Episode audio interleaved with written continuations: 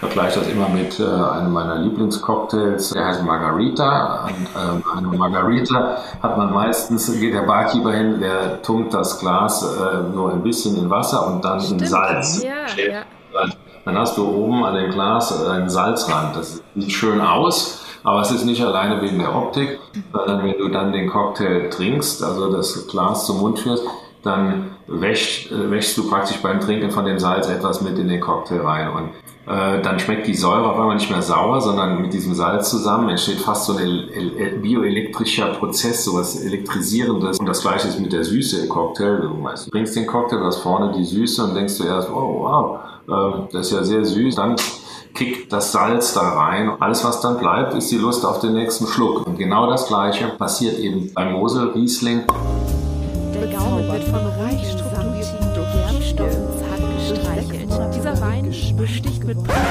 Eine Flasche Wein, ein Winzer und zweimal okay viel Ahnung. Tief ins Glas. Der Podcast mit dem Wein.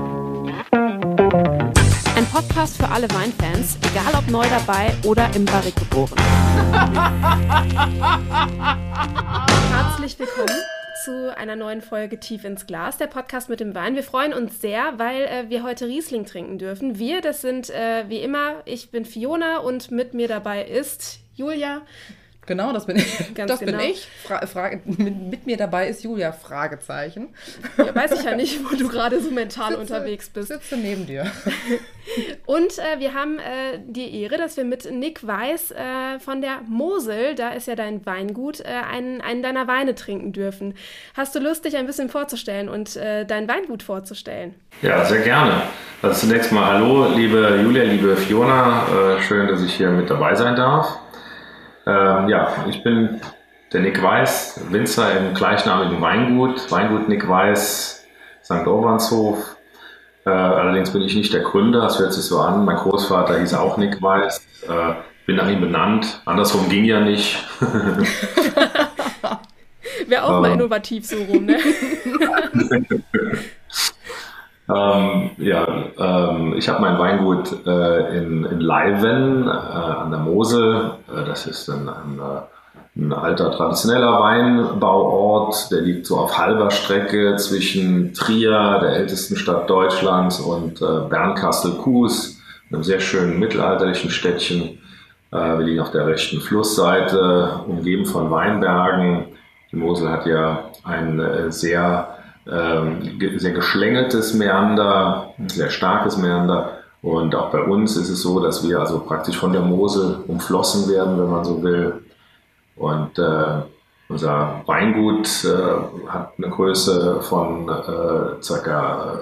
60 Hektar. Ähm, wir haben Weinberge an der Mosel und an der Saar, beides, denn ähm, äh, ich bin selber auch halb von der Saar. Meine, meine, meine Mutter ist Winzerin von der Saar und mein Vater war äh, Moselwinzer hier in Leiden.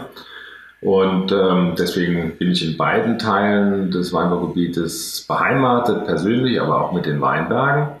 Und unsere Weinberge erstrecken sich über eine äh, über, über, über verschiedene Einzellagen, äh, insgesamt äh, sieben an der Zahl, ähm, vier an der Mosel und drei äh, an der Saar. Und ja, wir sind hauptsächlich ein Riesling-Weingut, was an der Mosel ja nicht unnormal ist, was ja eigentlich üblich ist. Aber in den letzten Jahren haben sowohl an der Mosel als auch bei uns auch andere Sorten, ähm, nämlich die Burgunder-Sorten, äh, Einzug gehalten, also Pinot-Sorten, Weißburgunder, Pinot Blanc genannt, äh, Spätburgunder, der Pinot Noir, aber das äh, spielt im Moment jedenfalls noch eine kleinere Rolle. Vielleicht wird es mal ausgebaut. Ich finde es eine schöne Alternative, aber wir sind natürlich fokussiert und spezialisiert auf den Riesling in all seinen Facetten, vom ganz trockenen bis hin zum edelsüßen äh, Dessertwein spielen wir die komplette Klaviatur, was uns auch äh, bei den vielen hervorragenden äh, Weinbergsparzellen in vielen verschiedenen Lagen auch recht leicht fällt. Jetzt hast du uns ja diesen äh, Riesling hier heute ausgesucht, den wir äh, zusammen trinken dürfen. Äh, ich, ich gebe es zu, wir haben, wir haben den schon mal getrunken im Vorfeld, äh, tatsächlich. Vielleicht stellst du ihn einmal ähm, vor für alle, die zuhören. Genau, das ist äh, der, der Wiltinger Alte Rebe Riesling von der Mosel. Ähm, von 2021 ist dieser Wein jetzt. Und ähm, der, hat, der hat ein helles Etikett. Äh, vielleicht kannst du da schon mal sagen, da gibt es ja, wenn ich das richtig im Kopf habe, doch zwei, genau. Ja, zwei verschiedene Etikettsorten quasi bei, bei dir auf dem Weingut. Warum ist dieser jetzt hell und was hat das zu bedeuten? Ja, wie eben schon gesagt, äh, produziere ich Weine äh, von ganz trocken bis edelsüß bis zum Dessertwein und um diese beiden Geschmacksrichtungen trocken und fruchtig süß äh, zu unterscheiden, haben wir zwei unterschiedliche Etikettenfarben. Die trockenen Weine haben ein helles Etikett, ein beiges Etikett, eine orangene Kapsel und äh, die fruchtigen bis hin zu den edelsüßen Weinen, die haben ein schwarz-goldenes Etikett. Das hat bei uns eine gewisse Tradition im Haus, dieses Schwarz-Gold. Und so unterscheiden wir also diese beiden Kategorien. Äh, es ist so, äh, ich bin ja nicht nur Winzer, sondern ich bin auch Weinliebhaber und sammle auch Wein und äh, bin zum Beispiel auch ein sehr großer Freund der Weine der französischen Region Burgund. Und äh, ähm, da ist es so, dort wird sowohl Weißwein als auch Rotwein ähm, angebaut und äh, das sind einfach zwei ganz unterschiedliche Weine, unterschiedliche Weintypen, klar von der Farbe her schon, aber auch vom Geschmack her. Und ich finde, dass bei uns an der Mosel tatsächlich die trockenen Weine so äh, anders sind als die Weine mit Restsüße, mit der natürlichen feinen Fruchtsüße, dass äh, es sinnvoll ist, äh, auch vom, vom, von der, vom Etikettendesign her oder der Etikettenfarbe her, äh, die, die Weine voneinander zu unterscheiden. Das macht es dann halt eben einfacher.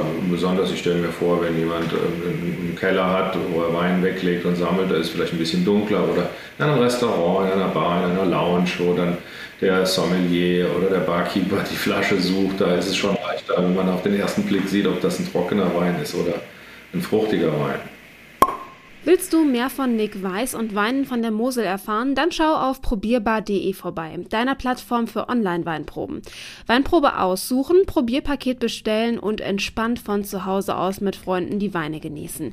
Probierbar.de holt den Winzer in dein Wohnzimmer und macht Weine für dich probierbar. Ja, und äh, der, der Wein, den ihr jetzt gerade im Glas habt, äh, äh, das ist der, der Wildinger Alte Reben, Jahrgang 2021, also noch ein ganz junger Wein.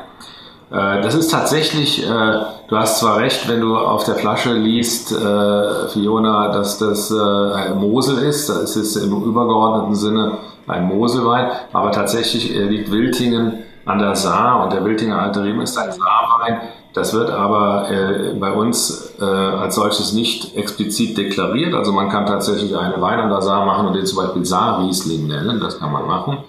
Aber ähm, selbst bei dem steht dann irgendwo Mosel drauf. Denn das Weinbaugebiet ist die Mosel und die sogenannten Subappellationen, also die Untergebiete Saar und Ruhr, ähm, die ähm, kann man, das kann man draufschreiben, aber das Weinbaugebiet bleibt dann immer noch per Deklaration auch auf dem Etikett Mosel. Aber es handelt sich um einen Saarwein. Äh, Wiltingen ist die, die größte Weinbaugemeinde an der Saar, oder man könnte sagen die wichtigste Weinbaugemeinde an der Saar, äh, von der Anzahl der Lagen her und von der, von der Rebfläche her.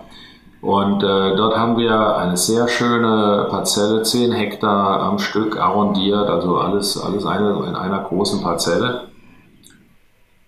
Und äh, ähm, ein Teil dieser großen Parzelle ähm, ist noch von der Originalpflanzung äh, aus dem Jahr 1900. Ach krass. Das heißt, da stehen noch viele Reben, die über 120 Jahre alt sind. Ja, das ist echt krass.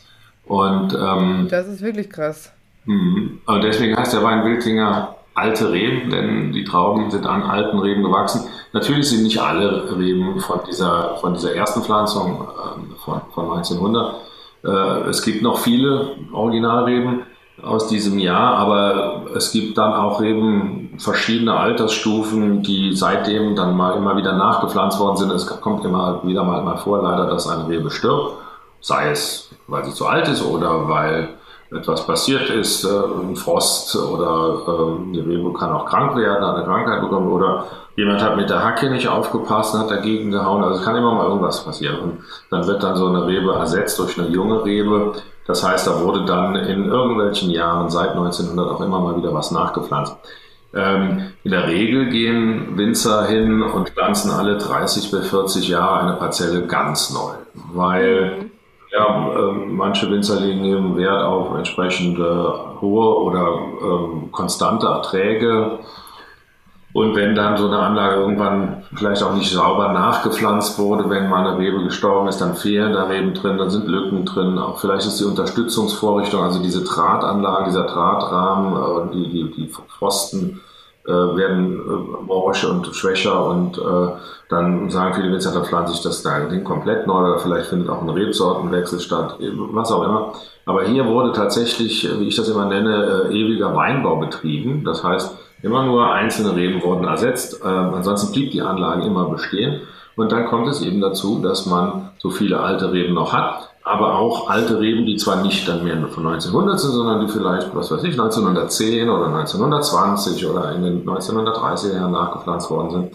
Und das schafft natürlich eine gewisse Variation. Das heißt, man hat äh, zwar äh, nur mit Rieslingreben in der Anlage zu tun, es ist alles die Rebsorte Riesling. Äh, alle Reben äh, sind Riesling-Reben, aber ähm, man hat leichte Unterschiede. Also auch bei Reben von einer Rebsorte kann es Unterschiede geben. Bei der einen sind die Trauben vielleicht ein bisschen früher reif, bei der anderen Rebe ein bisschen später. Die einen sind ein bisschen grüner, die anderen ein bisschen gelber, die eine schmecken etwas betonter, die andere etwas süßer.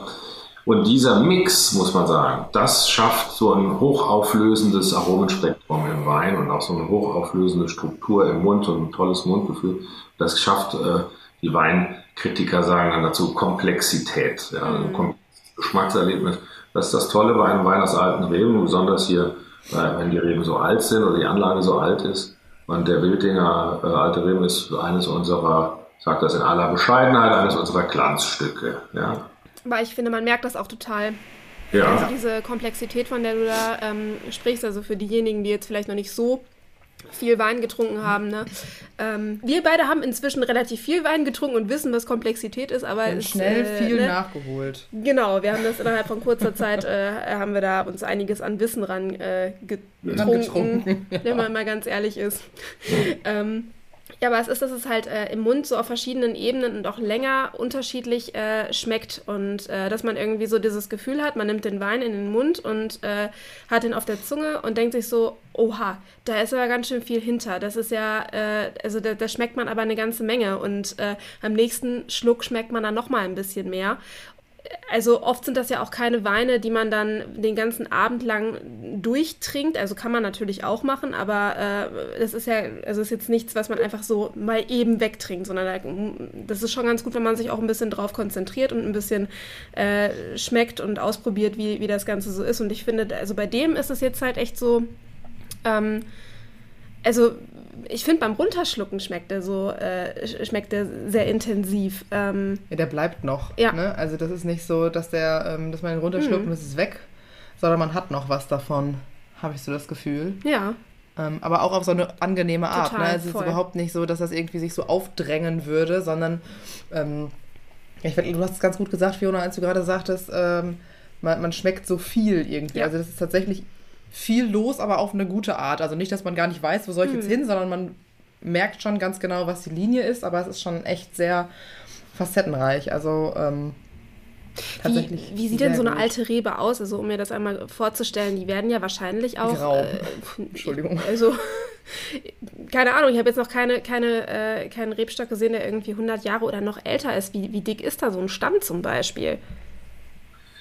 Also viele der, der Reben haben äh, natürlich äh, vom Stammdurchmesser her einen, einen, dickeren Stamm als jetzt eine junge Rebe, das ist klar. Äh, wobei Reben innerhalb von 20, 30 Jahren schon auch dieses Kaliber erreichen können. Aber bei, bei alten Reben ist es dann noch vielleicht noch mal ein bisschen dicker. Die sehen aber auch knorriger aus. Ja? Ich meine, diese Reben wurden ja dann über all die Zeit jeden Winter einmal zurückgeschnitten und dadurch entstehen natürlich auch Spuren an, der, an dem sogenannten Rebschenkel, so nennt man das. Rebstock, kann man auch sagen.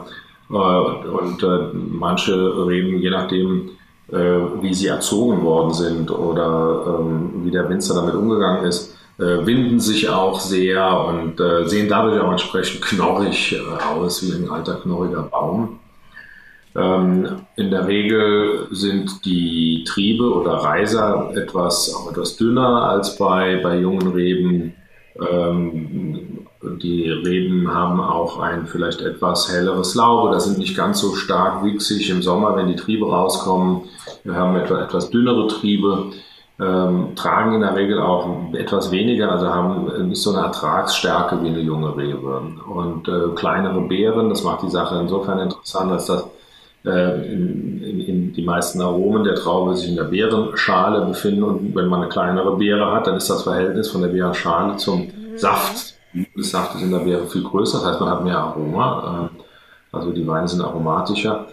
Ähm, äh, das, was ich jetzt gesagt habe, betrifft eben eine einzelne Rebe, genauso wie die Tatsache, dass diese Reben, weil sie ja so alt sind, sehr tief wurzeln und einen sehr großen Wurzelbaum unter der Erde haben, sehr verästelt wurzeln und dadurch auch, sagen wir mal, den Boden viel besser, viel ähm, ja, hochauflösender nutzen können. Die alten Reben kommen besser an Wasser und an Nährstoffe.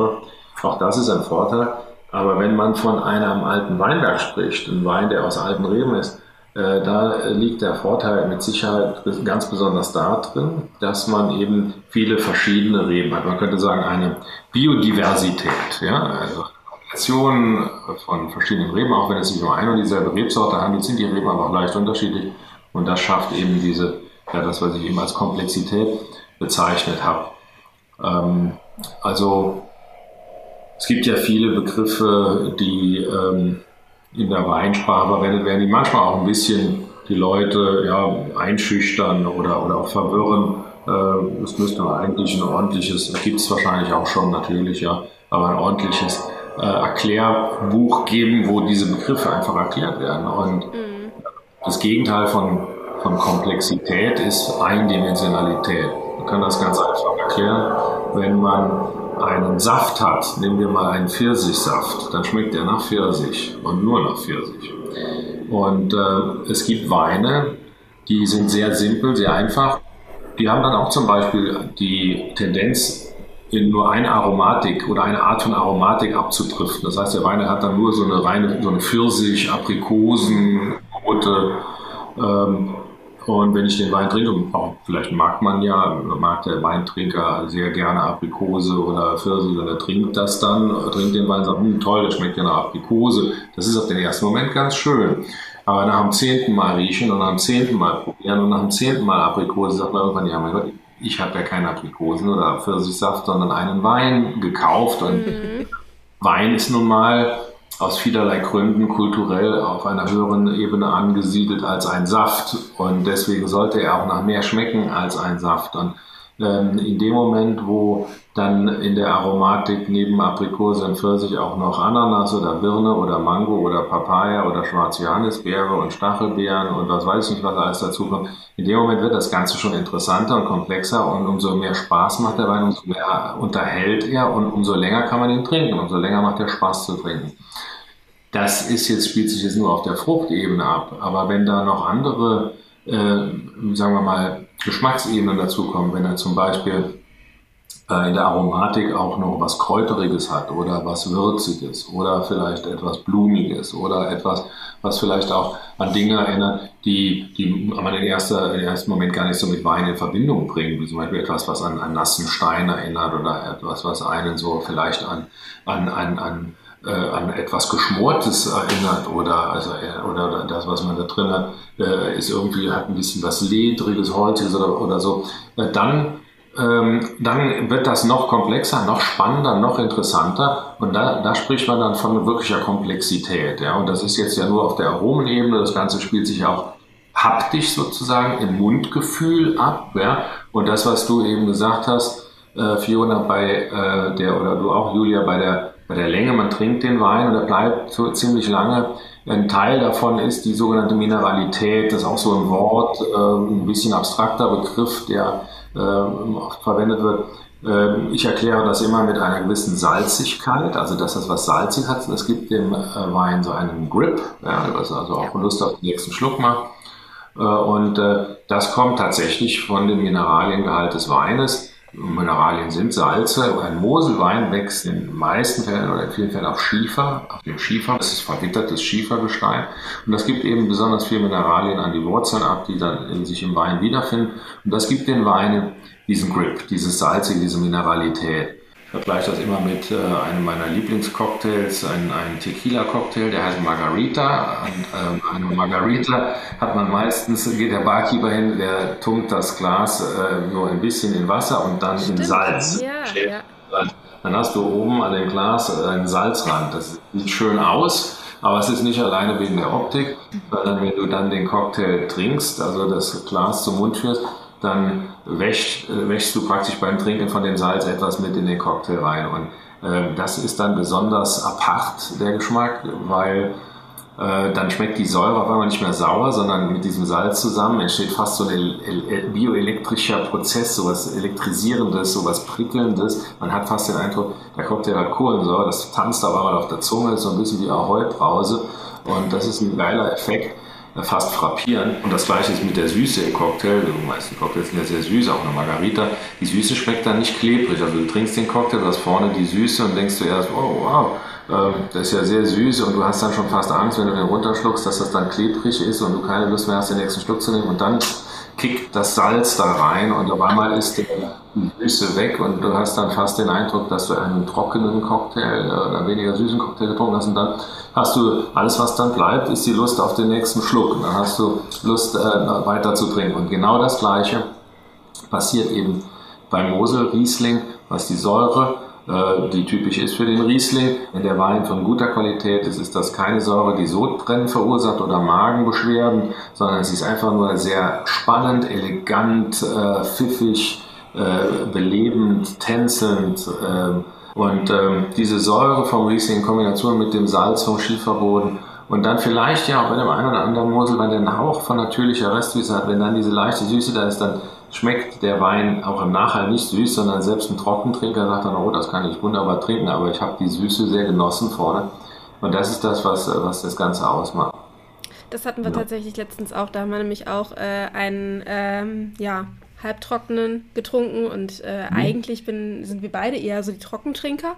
Ja. Und äh, also ich persönlich habe hinterher sogar, boah, krass, also der hat echt überhaupt nicht irgendwie so, so zuckrig geschmeckt oder sowas. Ne? Äh, es war halt, es war auch ein Mosel, also einer von mhm. deinen tatsächlich auch. äh, Mosel, Riesling, äh, ja, halbtrocken. Und das äh, ist halt echt genau das gewesen, was du gerade beschrieben hast. Aber tatsächlich, äh, Riesling ist ja so oder so äh, ein ziemlich großes Ding in Deutschland. Das ist ja, ja. eine super, super beliebte ähm, Rebsorte. Und ja, ihr scheint das ja bei euch auf dem Weingut auch gut zu finden, sonst würdet ihr nicht so viel Riesling anbauen. Ähm, was magst du so gerne an der Rebsorte? Also die, die Auswahl der Rebsorte ähm, trifft im Grunde genommen nicht der Winzer, ähm, wenn man so will. Äh, ich sage das jetzt mal ein bisschen flapsig sondern der Boden oder die Bedingungen, die er bei sich in seiner Region vorfindet, gibt das äh, ein Stück weit vor. Ähm, und ähm, äh, bei Riesling ist es so, äh, der hat ja auch natürlich auch eine sehr lange Tradition an der Mosel und dieser Tradition folgt man natürlich auch, wenn man hier an der Mosel Winzer ist. Das heißt, wenn ich jetzt Riesling nicht so lieben würde, hätte ich ein Problem. Dann müsste ich in ein anderes Weinbaugebiet auswandern. Aber äh, ich, zum Glück liebe ich Riesling. Ähm, und äh, ich liebe auch andere Rebsorten. Das ist auch einer der Gründe dafür, warum ich ein, ein kleines bisschen, wie gesagt, äh, Pinot Noir und Pinot Blanc mache. Aber ähm, was ich am Riesling so besonders finde, äh, ist sein Facettenreichtum. Äh, Riesling, du kannst einen trockenen Riesling machen, der kann wirklich furztrocken sein, zwei Gramm Restzucker haben und schmeckt eben nicht sauer, sondern er schmeckt äh, hochkomplex, äh, zum Trinken animierend, macht Spaß, obwohl er ganz trocken ist. Er macht keinen Sodbrennen, wie manche Leute immer denken, sondern äh, er ist saftig und trotzdem er trocken ist, ist er nicht sauer und äh, er hat Mineralität, er hat dieses saumige, saftige, tiefgehende, er, er, er, er kleidet den ganzen Mund aus und trotzdem lässt er noch Raum für den nächsten Schluck. Er ist animierend, animiert, animiert zum Trinken und er ist ein ganz toller Essensbegleiter. Man kann aber auch einen halbtrockenen, feinherben Wein mit einer leichten, natürlichen Restsüße haben, äh, der, wo man die, diese Süße gar nicht merkt, der aber ähm, aufgrund der Tatsache, dass eben nicht der ganze Zucker der Traube zu Alkohol vergoren wurde, äh, dann äh, weniger Alkohol hat. Und äh, dann gibt es natürlich die Rieslinge mit einer höheren Süße, die auch Dessertweine sind, ähm, die, ähm, ja, man könnte sagen, so eine Art Preziose sind, äh, äh, ja, die, die Perle auf der Krone, äh, die natürlich nicht in rauen Mengen getrunken werden und äh, die, sagen wir mal, als, als Besonderheit in kleinen Schlücken, in kleinen Dosen zu ganz besonderen Gerichten, besonderen Desserts aber vielleicht auch zu einer Gänseleber, wenn jemand das mag, oder zur, zu Käse gereicht werden oder einfach nur für sich natürlich äh, genossen werden. Alles, alle drei Geschmacksrichtungen, trocken, feinherb oder fruchtig und edelsüß, haben eins gemeinsam. Man kann, also gerade beim Riesling von der Mosel, aber sicherlich auch bei, bei vielen Rieslingen aus vielen anderen Weinbaugebieten, äh, man kann diese Weine sehr lange weglegen. Sie können sehr gut reifen. Willst du mehr von Nick Weiß und Weinen von der Mosel erfahren? Dann schau auf probierbar.de vorbei, deiner Plattform für Online-Weinproben. Weinprobe aussuchen, Probierpaket bestellen und entspannt von zu Hause aus mit Freunden die Weine genießen. Probierbar.de holt den Winzer in dein Wohnzimmer und macht Weine für dich probierbar. Das ist zwar heute vielleicht nicht mehr so ein Thema wie früher, weil heute viele Leute nicht so die, die Lagerkapazität haben, aber wenn ein Weinliebhaber, der, wenn vielleicht auch nur einen, einen kleinen Klimaschrank sich zu Hause gegönnt hat, äh, wenn der sein, sein Riesling weglegen will, dann kann er das wirklich, wenn er das will, 20, 30 Jahre äh, machen und der Wein wird immer schöner, immer wunderbarer, immer komplexer, da haben wir das Wort wieder, und immer, immer animierender zum Trinken. Äh, und äh, auch das ist eben äh, das Besondere beim Riesling, dass er so lange reifen kann. Wir nennen in Deutschland den Riesling den König der Weißweine. Ähm, und mhm. International, wenn man mit Weinliebhabern, Fachleuten, Sommeliers, Weinjournalisten spricht, mit Menschen, die sich sehr intensiv beruflich mit Wein auseinandersetzen, äh, die haben alle, sagen in den meisten Fällen, wenn man sie fragt, was denn so ihre, ihre größte, ihre größte Weißweinsorte ist, die sie am meisten schätzen, sagen die meisten Riesling. Und das ist schon toll. Und gerade wie in Deutschland als Riesling-Nation können da äh, wirklich äh, froh drüber sein, dass wir so, ein gutes, so einen guten Leum und so ein gutes Image haben in der Welt. Tatsächlich hast du mir jetzt voll die Frage vorweggenommen, weil ich wollte genau die Frage stellen. Ich habe vor, äh, vor ein paar Jahren nämlich mal einen Riesling getrunken. Das war noch die Zeit, in der ich gesagt habe, boah, Riesling finde ich irgendwie, ist noch nicht so meins, äh, ist, ist mir gerade irgendwie noch ein bisschen nicht, das war für mich auf jeden Fall auch so ein Thema, musste ich mich rantasten. Ich konnte nicht äh, bei meiner ersten Weinprobe, oder bei der zweiten war es, glaube ich, als ich da einen Riesling getrunken habe, habe ich, äh, ich gesagt, ui, das äh, ist mir aber irgendwie, ne, kommt natürlich auch immer total drauf an, welches Anbaugebiet und so weiter und so fort. Aber das war tatsächlich auch bei, bei uns beiden ja. so, dass wir uns da echt rantasten mussten. Und ne, also inzwischen mögen wir es super gerne, aber am Anfang war es schwierig. Und dann hatte ich irgendwann so einen Riesling, ich glaube, der war irgendwie von 2008 oder so, habe gesagt, boah, weiß ich jetzt nicht, ob ich den mag und keine Ahnung und kann man den denn überhaupt noch trinken und so. Und er hat so gut geschmeckt, ne? Der war wirklich so lecker und äh, war, glaube ich, irgendwie aus dem Elsass oder sowas. Und äh, da habe ich dann so gedacht, okay, äh, ich muss das doch noch häufiger probieren mit dem Riesling. Und da hat es angefangen. Da, hat's, da, das, äh, da hat das übel seinen Lauf genommen. genau, mit dem Riesling und mir.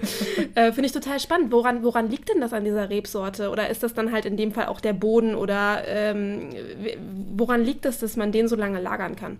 Äh, das hat einen äh, im Grunde genommen äh, chemischen Hintergrund. die meisten Rieslinge haben einen niedrigeren pH-Wert als äh, andere Weine, äh, an anderen Rebsorten, je nachdem natürlich auch, wo der Riesling gewachsen ist. Aber mhm. der niedrige pH-Wert macht äh, den Riesling als Wein sehr stabil, chemisch stabil, auch mikrobiologisch stabil. Das ist beim Wein dann weniger relevant, äh, wenn er in der Flasche ist, aber für den Winzer, wenn er mit den Trauben, mit dem Most und äh, mit dem Wein arbeitet, ähm, also bei dem, im Zuge der Weinbereitung. Ähm, und ähm, da, das spielt schon mal eine große Rolle. Ähm, also die chemischen Inhaltsstoffe, die ähm, Säuren, Mineralien, äh, die, also alles, was, was den Wein ausmacht, was im Wein äh, drin ist. Ähm, und deswegen sage ich auch, je nachdem, wo er gewachsen ist, denn die Inhaltsstoffe des Weines unterscheiden sich eben, äh, je nachdem, welche Herkunft der Wein ist. An der Mosel wächst der Wein auf, auf Schiefer in der Regel aus einer Obermosel, da wächst der Wein auf äh, Kalkgestein, dort hat, findet man aber weniger Riesling, sondern eher Burgundersorten. Ähm, dann findet man ähm, in, an der findet man auch Schiefer, man findet aber auch äh, Porphyr beispielsweise oder teilweise auch Sandstein. In der Pfalz findet man auch Sandsteinverwitterung, man findet äh, Lehm, man findet äh, Löss, man findet äh, dort äh, äh, Kalksteine, Vulkangesteine auch. Und alle diese Böden prägen äh, den Wein auf unterschiedliche Art und Weise. Und gerade der Riesling ist in der Lage, äh, so diese, diese, diese Bodenunterschiede besonders deutlich zu machen. Also natürlich schmeckt man nicht den Boden selber, äh, sondern man schmeckt den Einfluss, den der Boden auf den Wein und auf seine Aromatik hat.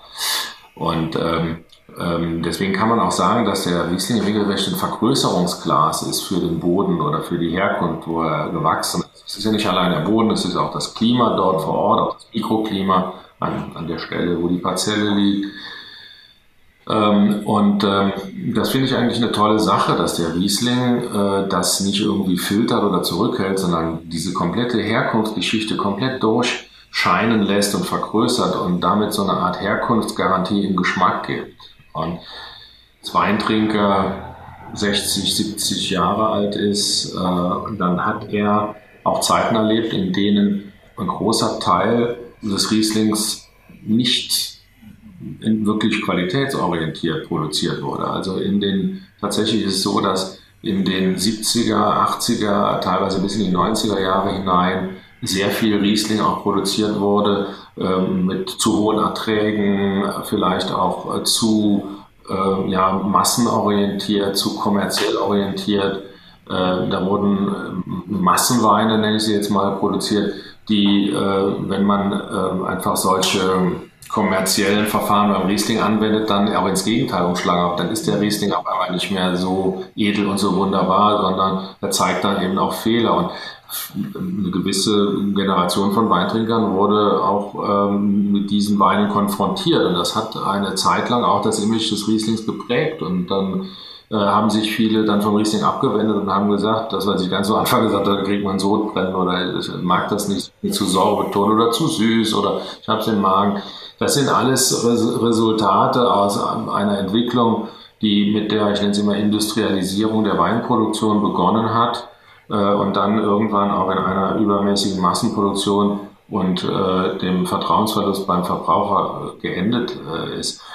Ähm, allerdings muss man sagen, in den letzten 25 Jahren, fast 30 Jahren, hat eine neue Generation von Winzern in Deutschland äh, so gut gearbeitet, so qualitätsorientiert, so fleißig, so ehrlich und auch äh, so präzise, ähm, dass äh, sich, äh, dass, dass eben durch die Bank weg äh, Weine erzeugt worden sind, die nicht nur viel, viel besser sind, sondern die grandios sind und die äh, Liebhaber gefunden haben, nicht nur unter den Liebhabern, also nicht nur unter denen, die äh, Wein sich zum absoluten Hobby machen, sondern wo dann auch äh, jemand, der ab und an Wein trinkt, der gerne Wein trinkt, aber der jetzt vielleicht nicht so genau darauf schaut, was das jetzt für ein Weingut ist, aus welchem Weinbaugebiet und so weiter, dass der dann sagt, oh, das ist ja, ich habe jetzt in, in, letzter Zeit immer mal wieder einen Riesling im Regal gegriffen und das ist ja ist eine besser, eine Flasche besser als die andere und ein, ein Riesling besser als der andere, einer zwei, egal welches Anbaugebiet, super. Und das hat Deutschland, das haben die deutschen Winzer geschafft, eben da auch das Vertrauen zurückzugewinnen und den Glanz des Rieslings wieder ähm, wieder herauszustellen, also äh, wieder aufzupolieren. Und da bekommen wir sehr gutes Feedback äh, dafür. Ähm, da ist sich Deutschland, die deutschen Winzer mit dem Riesling sind sich wirklich gerade unheimliche Meriten am Verdienen in der Fachwelt, aber auch ganz wichtig dann eben auch beim Konsumenten. Kann man das wohl auch so ein bisschen äh, verallgemeinern auf andere Rebsorten in Deutschland? Weil ich habe mal so das Gefühl, dass es ähm, vor sehr viel längerer Zeit, die äh, zumindest Fiona und ich auf jeden Fall noch nicht mitgemacht haben, ähm, dass es da äh, durchaus so war, dass generell deutsche Weine nicht immer so den besten Ruf hatten. Und das wird ja doch immer besser. Also ich äh, habe schon das Gefühl, dass, äh, dass es immer, immer, immer besser wird, wie du schon sagst. Ne? Gerade Riesling ist ja das Ding mittlerweile.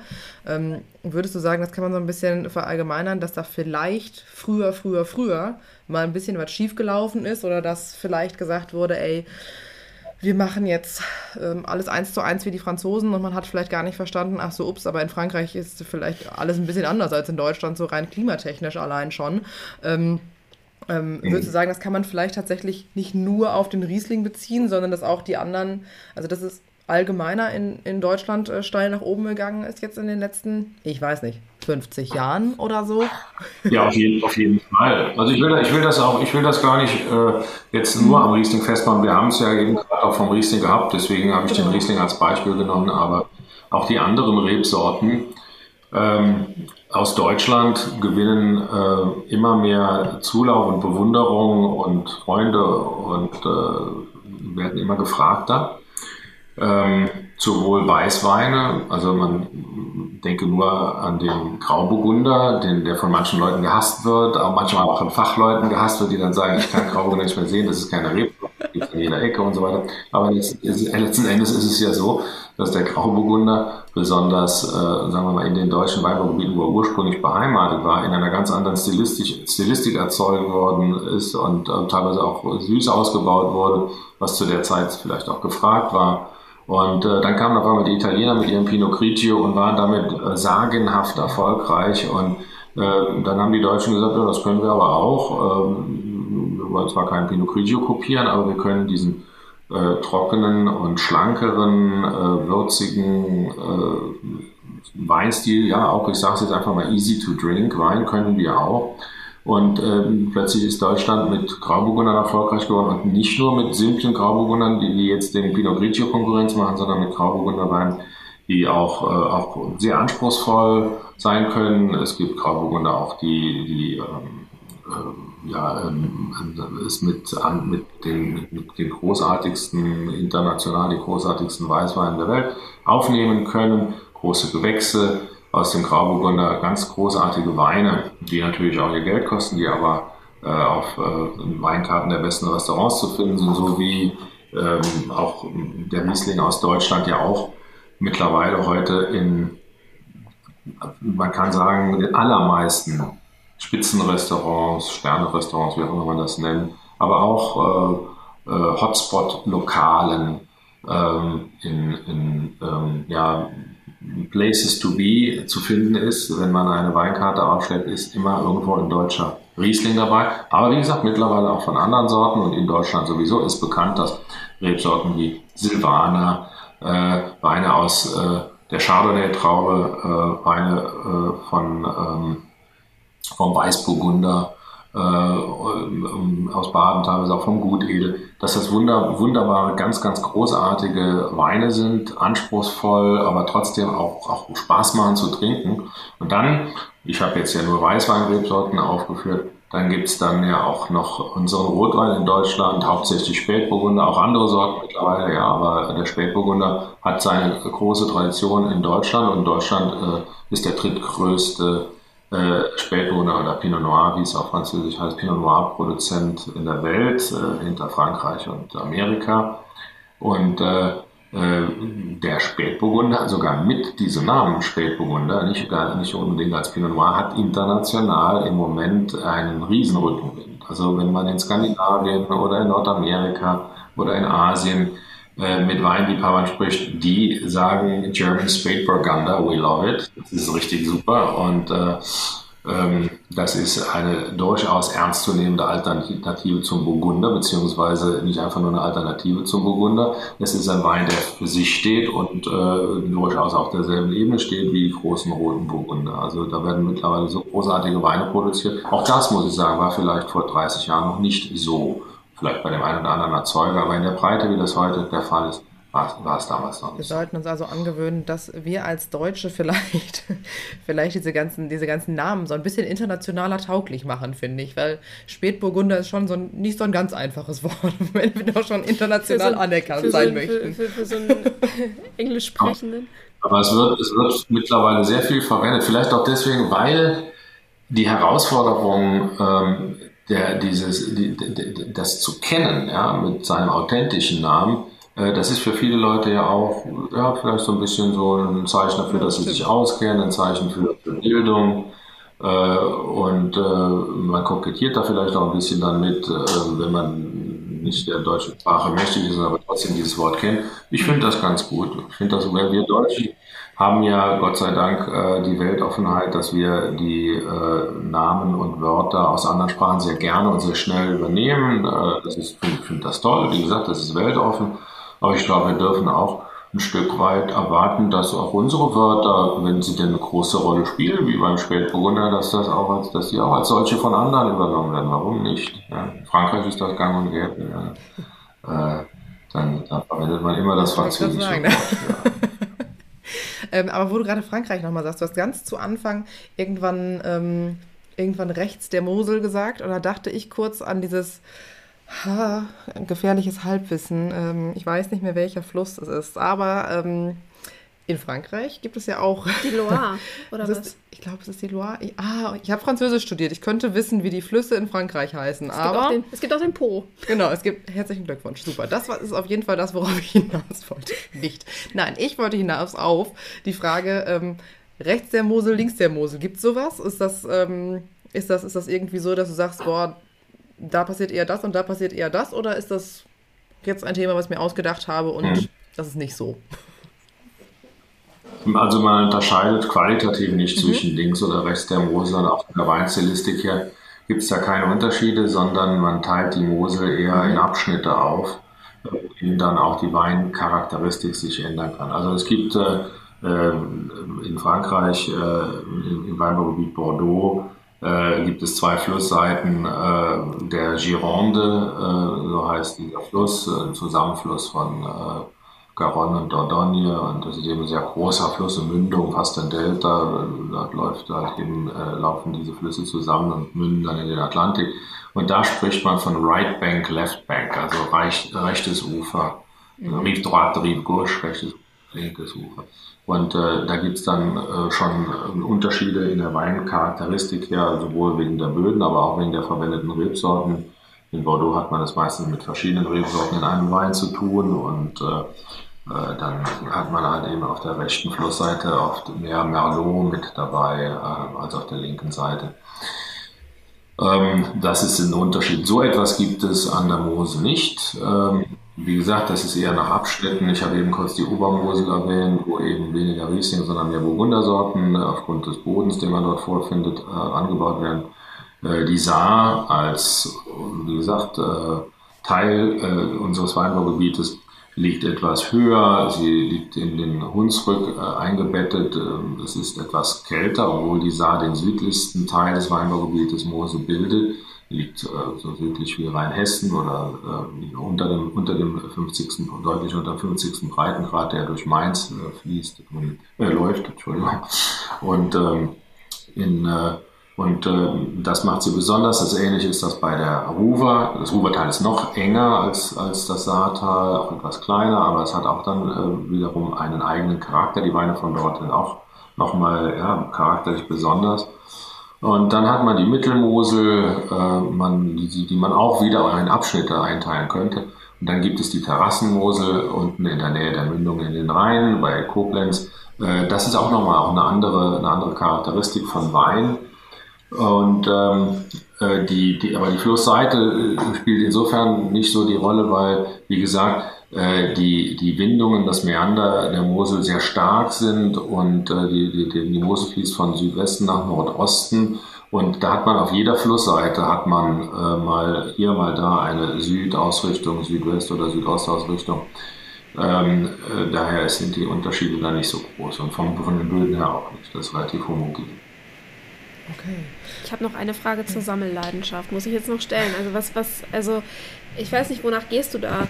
Sagst du, okay, ich, äh, es gibt da jetzt bestimmte Jahrgänge, die interessieren mich total, weil aus Grund XY, weil, weiß ich nicht, das Jahr 1965 äh, war klimatisch besonders äh, spannend und das, äh, da, da will ich die Weine irgendwie verschied also auf, auf ne, verschiedene Weine probieren oder ist es so vollkommen offen oder sind das bestimmte Rebsorten? Ähm, wie, wie machst du das oder wonach gehst du da oder gehst du da nach gar nichts? Also ich also ich sammle selten Weine, die schon älter sind, sondern ich kaufe dann mehr oder tausche auch mal, wie gesagt, mit einem Kollegen den, den neueren, die neueren Jahrgänge und lege die dann weg. Äh, und ähm, in den meisten Fällen äh, probiere ich die Weine, wenn ich die Gelegenheit bekomme. Also auch das gefällt mir, davon hätte ich gerne etwas. Äh, aber manchmal ist es auch so, dass einfach die Gelegenheit, einen Wein aus dieser Lage, von, aus diesem Weinbaugebiet und von, dieser, von diesem Jahrgang zu bekommen, dass man sagt, das hätte ich gerne. Da ist dann auch so ein bisschen Sammelleidenschaft dabei. Ähm, und, ähm, äh, danach geht man in der Regel. Ähm, klar, der Jahrgang spielt auch eine Rolle. Ähm, und dann, äh, ich bin da nicht festgefahren. Äh, ich mag zwar sehr gerne Burgund, aber äh, auch andere Weinbaugebiete. Ähm, und dann geht man natürlich auch nach dem Preis. Also wie gesagt, äh, ähm, ich kaufe mir auch diese Weine natürlich auch, um sie zu trinken und äh, äh, ich bin äh, ja äh, dann natürlich da auch ein bisschen, man muss, muss ja, das muss ja auch alles ein bisschen Sinn machen. Man kann sich nicht jeden Abend, eine, eine, eine, wenn man sich eine Flasche Wein aufmachen will, eine, Flasche Wein für ein paar hundert Euro auf den Tisch stellen.